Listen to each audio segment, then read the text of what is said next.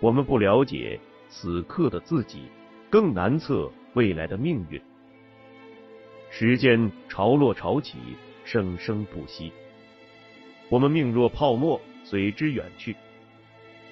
衰亡新生在岁月的浪花中明灭。纵然是帝国兴替，也将如波涛般成为往事。作者摘译自拜伦《唐璜》。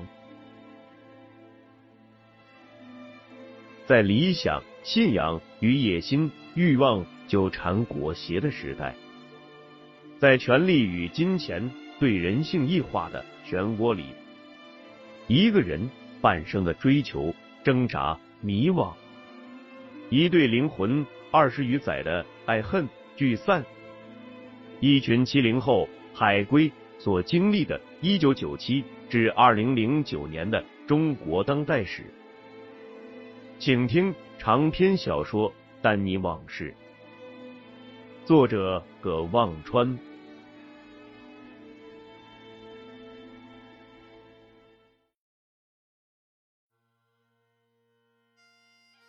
快到天马涧广场附近，隐隐约约听到广场里吹拉弹唱，很热闹。天马涧广场四周搭着看台，在外面看不到里面怎么回事。广场的不远处有栋跟当时北京京信大厦一般高的摩天大楼。五个人走进大楼的大堂，陈阳又给那朋友打了个电话，然后就等人下来接他们。一会儿，一个穿身浅色职业套装，脖子上围着丝巾。四十上下，举止端庄，身形略已富态的女人走过来。陈阳一边招呼，一边忙跟另外五个人介绍：“这是端大姐。”又对端大姐说：“这都是和我一起去美国的同学。”端大姐平易近人的向四个人微笑，点点头，转脸对陈阳说：“杨洋。”你前天就来了，怎么今天才见着你呀？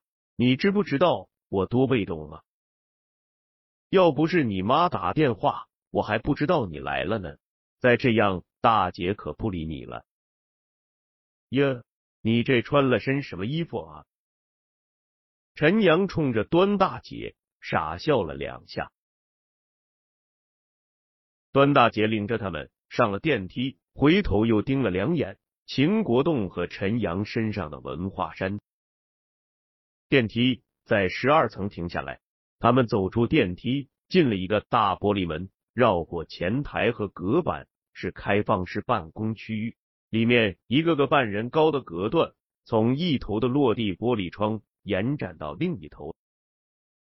端大姐领着他们走进不多的几间单人办公室中的一间，门上有个。副总裁办公室的牌子，办公室不大，除了端大姐的办公桌，还紧凑的放着一大一小两个沙发和一个茶几。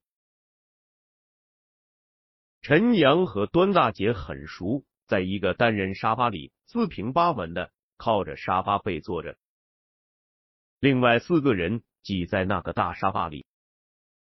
秦国栋和罗卫星手都没闲着，坐在沙发上东摸西摸。还拿起茶几上摆的一套茶具里的杯子，交换着看了看。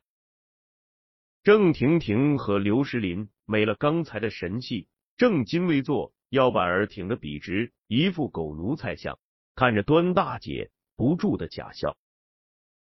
端大姐在门口张望了一下，跟一个人说了几句，又转回身说：“今天晚上是回归仪式，公司里。”一大半人都出去了，一部分去机场接领导，一部分在会展中心忙，还有一部分上街去看热闹了。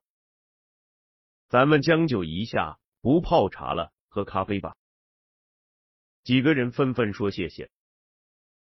段大姐这才开始一个个认真打量，除了陈阳以外的四个人，问他们家住哪里，之前干什么工作的。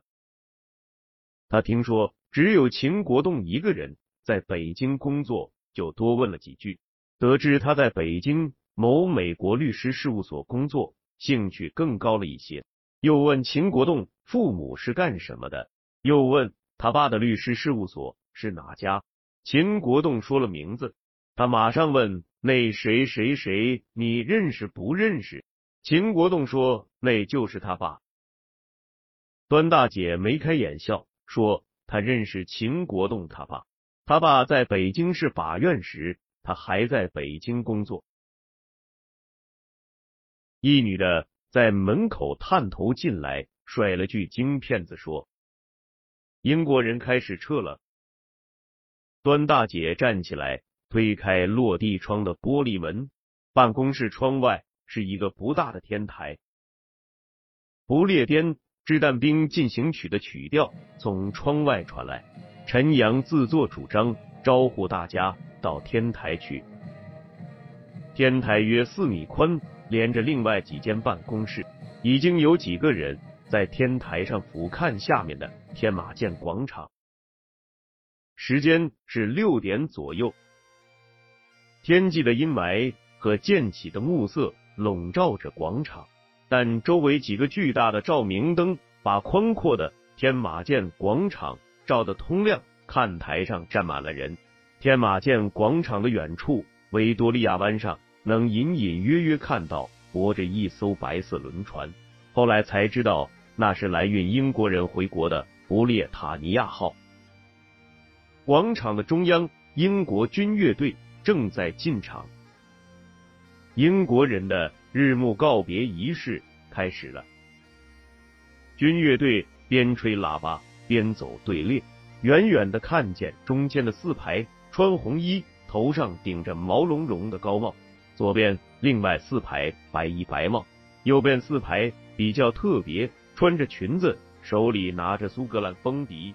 十二排队列。排列整齐，曲子吹得雄赳赳、气昂昂，很起劲。刚开始演奏的都是进行曲，后来还有《天佑吴王》、德沃夏克《新世界交响曲》主题、苏格兰民歌、贝多芬的《欢乐颂》，像在开音乐会，气氛不怎么哀伤，反而有些欢快。演奏每告一段落，看台上就有人鼓掌。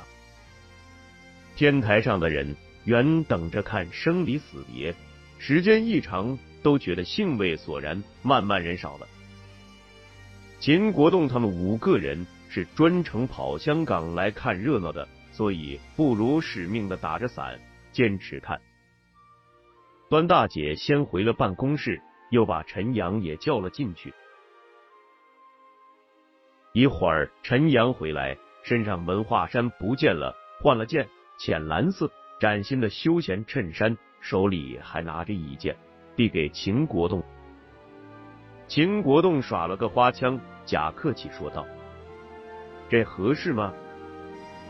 陈阳一边翻着标签看，一边说：“十六寸，相当于四十一码吧？你穿多大的？”秦国栋和罗卫星对视了一眼，都笑了。罗卫星说：“你真实诚，他是问你白拿人家东西合适吗？”秦国栋说：“对呀，无功不受禄。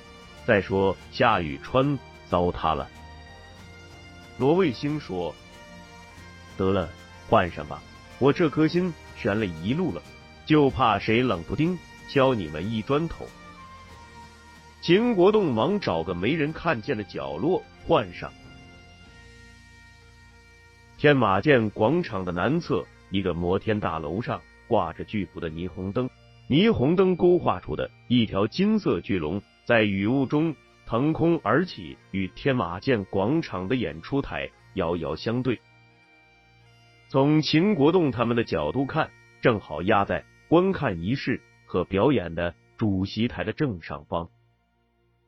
主席台上有个穿着白色衣服的人走到麦克风前讲话，天台上听不清楚。他们身后的办公室里有声音传出来，大家回头见端大姐打开了她办公室里的一个小电视，大家又都回到办公室来看电视。郑婷婷一眼认出了电视上讲话的人，兴奋的喊：“查尔斯王子，查尔斯王子！”陈阳问：“他讲什么呢？”端大姐说：“讲废话，走就走吧，还这么拖泥带水的搞这么个不三不四的仪式。”陈阳问：“这什么仪式呀？有咱们人参加吗？”端大姐说：“谁有功夫掺和他们的事儿啊？咱正式仪式在香港会展中心，我待会也要去。”这时雨更大了，电视屏幕上雨幕扫着查尔斯王子的白色军帽，溅起了水花。陈阳说：“英国人也不挑个时间下这么大雨。”秦国栋说。时间肯定没法挑。要是昨天办告别仪式，今天还不走，见了面招呼都不好打。总不能说您怎么还没走啊？几个人都笑了。端大姐说：“他们组织安排有问题，时间不能挑，地方可以挑呀。你看这查尔斯王子也算代表国家了，教的跟落汤鸡似的。咱们的回归仪式。”比他们周密多了。这几天的天气情况事先摸得一清二楚。香港这季节雷雨是家常便饭。咱们的会场在香港会展中心，领导同志那是绝对淋不着雨的。英国人在这一百五十年连香港的天气都摸不清楚，还怎么能管理香港啊？罗卫星一半套近乎，一半拍马屁的。问端大姐，端总，咱公司是香港数一数二的中资企业，您管理这么大一家公司，还是在敌情不明的香港，真不容易。要不是你们打入敌人内部，咱咋能对敌人的情况摸得这么清楚呢？端大姐冷淡的答道：“还行吧，党和国家交给我们的任务嘛。”秦国栋在一边凑趣儿说：“那也得看把这任务交给谁。香港鱼龙混杂，各种反动派势力沆瀣一气。你们在香港那是战斗在对敌斗争的最前线呀，没你们打赢这场没有硝烟的战斗，英国人还赖着不走呢。”端大姐说：“嗨，勉强算是吧，在外面。”可不能这么说啊！端大姐心里有些吃不准，这俩人是在调侃她，还是本来拍马屁就不在行？他扫了一眼罗卫星那身行头和手腕上的那块表，就不再搭理罗卫星了，转头问秦国栋：“小秦，你妈还在人大法制办吗？”秦国栋说：“不在了。”他去北京市检察院了。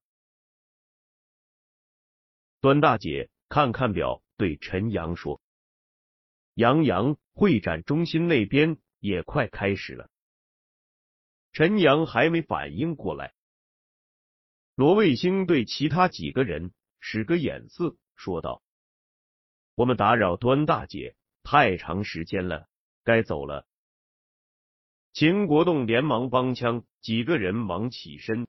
端大姐对陈阳说：“那边你进不去，暂时照顾不了你了，你自由活动吧。明天我还有活动，你什么时候离开香港？”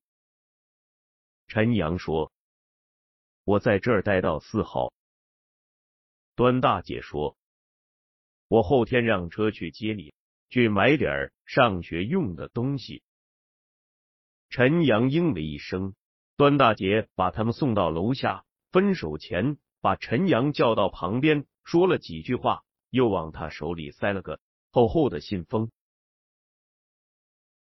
郑婷婷出了电梯，就一路眼睛余光瞟着这二人。陈阳乐呵呵的把那信封揣裤兜里，转过来跟上另外四个人。罗卫星问陈阳。咱们去哪？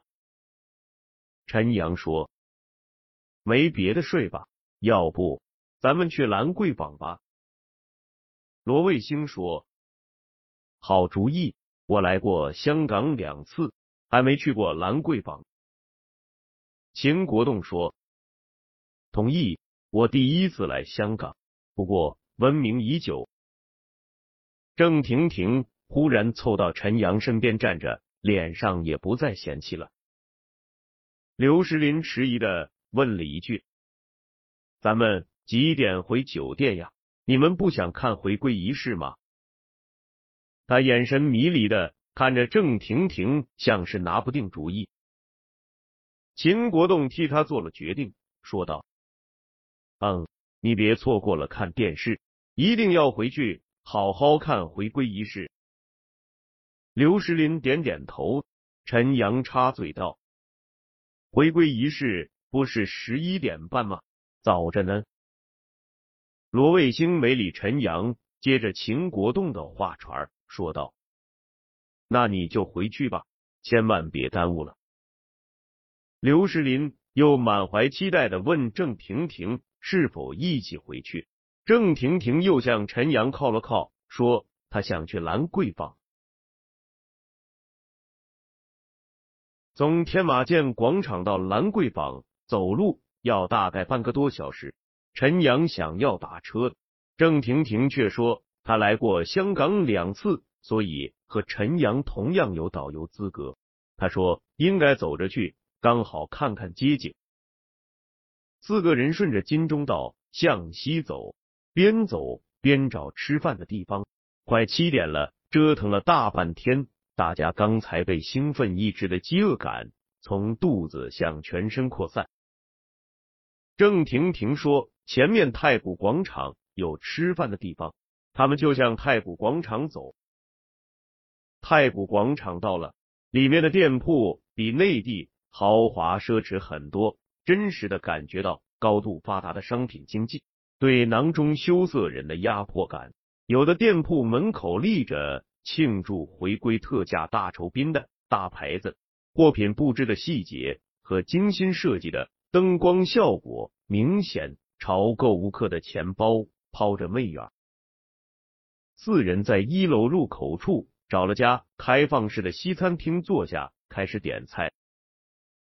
陈阳讲广东话，秦国栋和罗卫星讲英语，郑婷婷讲普通话，把服务员搞了个头昏脑胀。罗卫星让服务生上菜快点，陈阳说：“没事儿，去早了也没意思，这会儿还不热闹，九点十点才开始人多。”郑婷婷忽然说：“西餐上的慢。”我想去逛会商店，有谁一起吗？他眼瞄着陈阳，陈阳半儿都不答，就说：“我陪你去。”然后他向秦国栋和罗卫星点点头，屁颠屁颠的跟郑婷婷走了。罗卫星对着俩人背影喊：“快去快回的！”秦国栋和罗卫星还不熟。等了十几分钟，菜没讲几句话，服务生端了两盘沙拉上来。秦国栋问罗卫星：“你点的？”罗卫星看看他，说道：“不是你点的，那就是他来点的。”那两人还没回来。罗卫星说：“我饿了，咱先吃吧，等他们回来再说。”他俩。先把一盘沙拉分了，吃完了，那两人还没回来，他俩就又把另一盘也吃了。服务生端了四盘主菜上来，秦国栋和罗卫星决定分掉其中的两盘。秦国栋注意到罗卫星吃饭，腮帮子鼓着，面颊肌肉蠕动，脑门青筋忽隐忽现，颇有虎狼之态，全没了刚才的英国绅士范儿。秦国栋以为他真饿了，就说：“你多吃，我不太饿。”罗卫星笑了，说道：“我也不是饿，嘿嘿，是不是觉得我吃相难看呐？”秦国栋也笑了。罗卫星说：“没办法，改不了。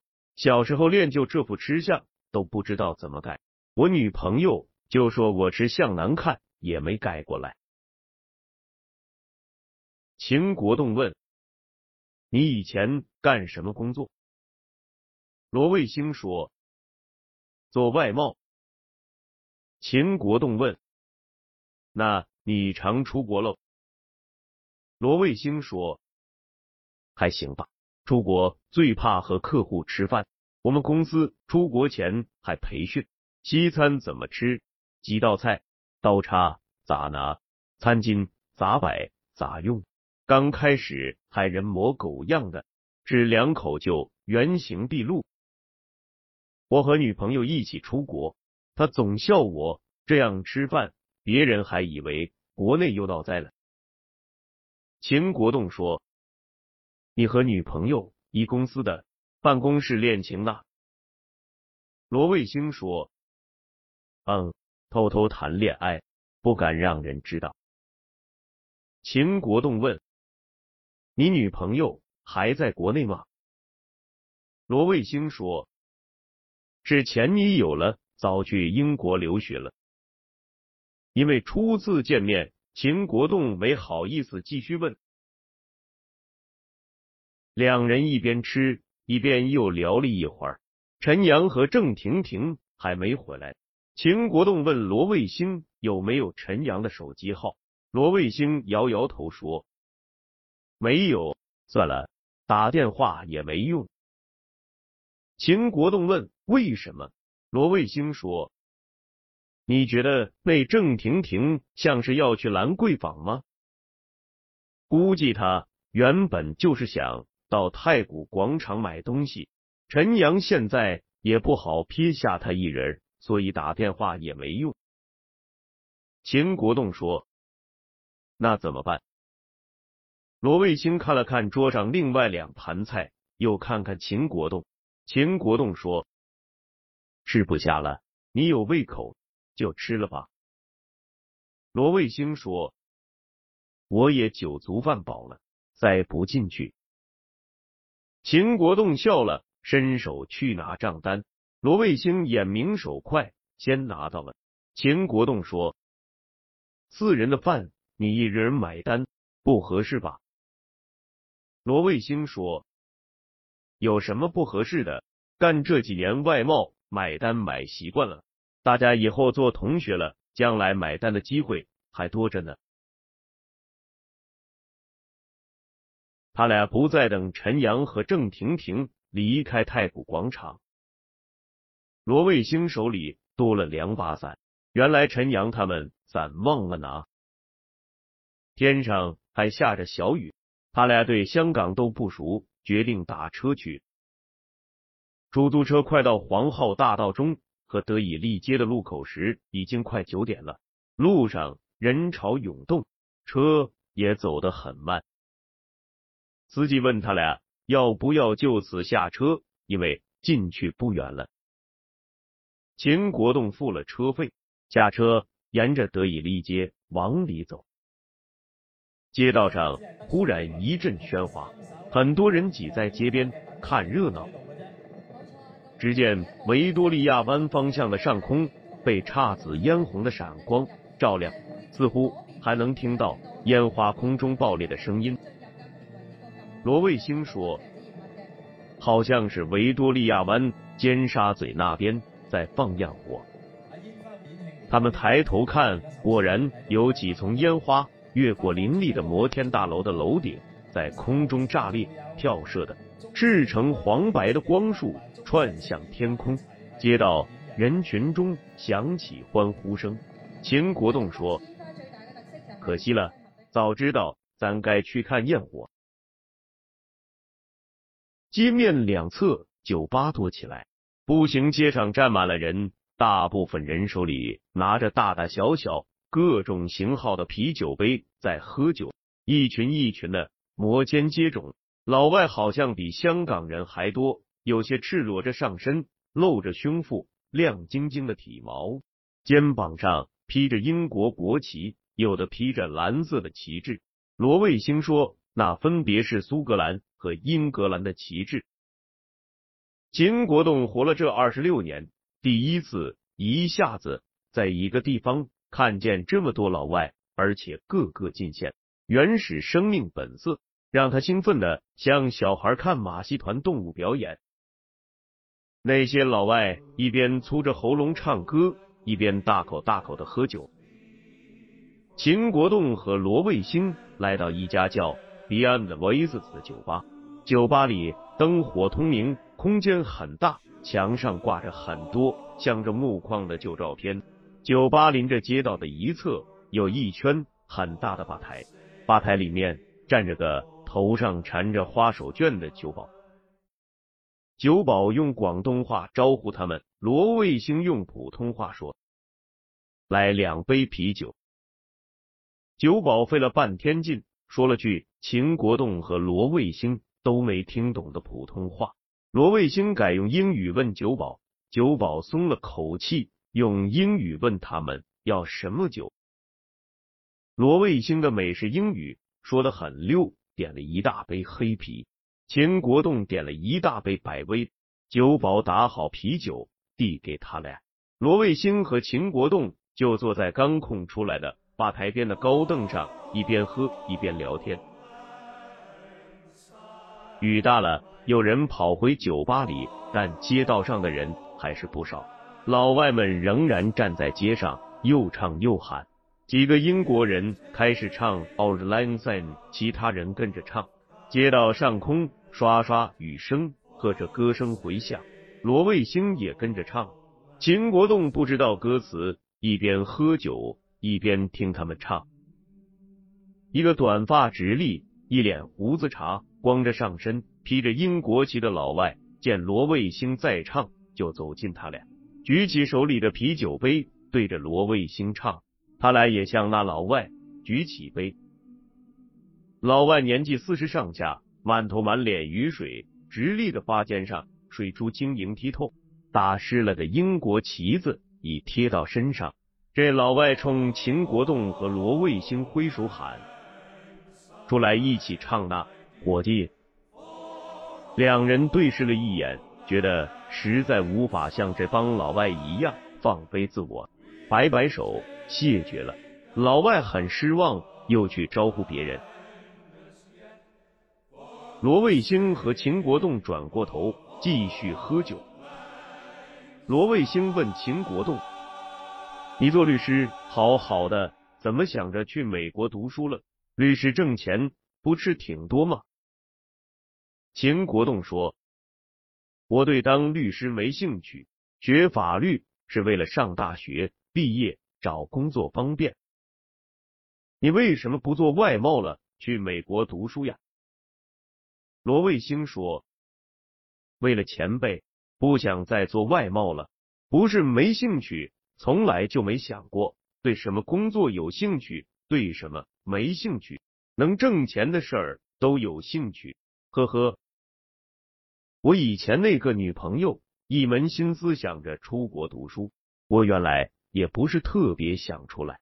后来，嗨。”罗卫星停顿了一下。喝了一大口酒，刚要说的话也跟着酒咽回肚子里了。他俩喝完了杯中酒，各自又要了一杯，酒入肚肠，话自然多了起来。他们开始聊将来到美国上学和找工作的事情。罗卫星说：“我的打算很简单，我去美国，学费加生活费，一年大概三万。”四五千美元，两年就差不多七万。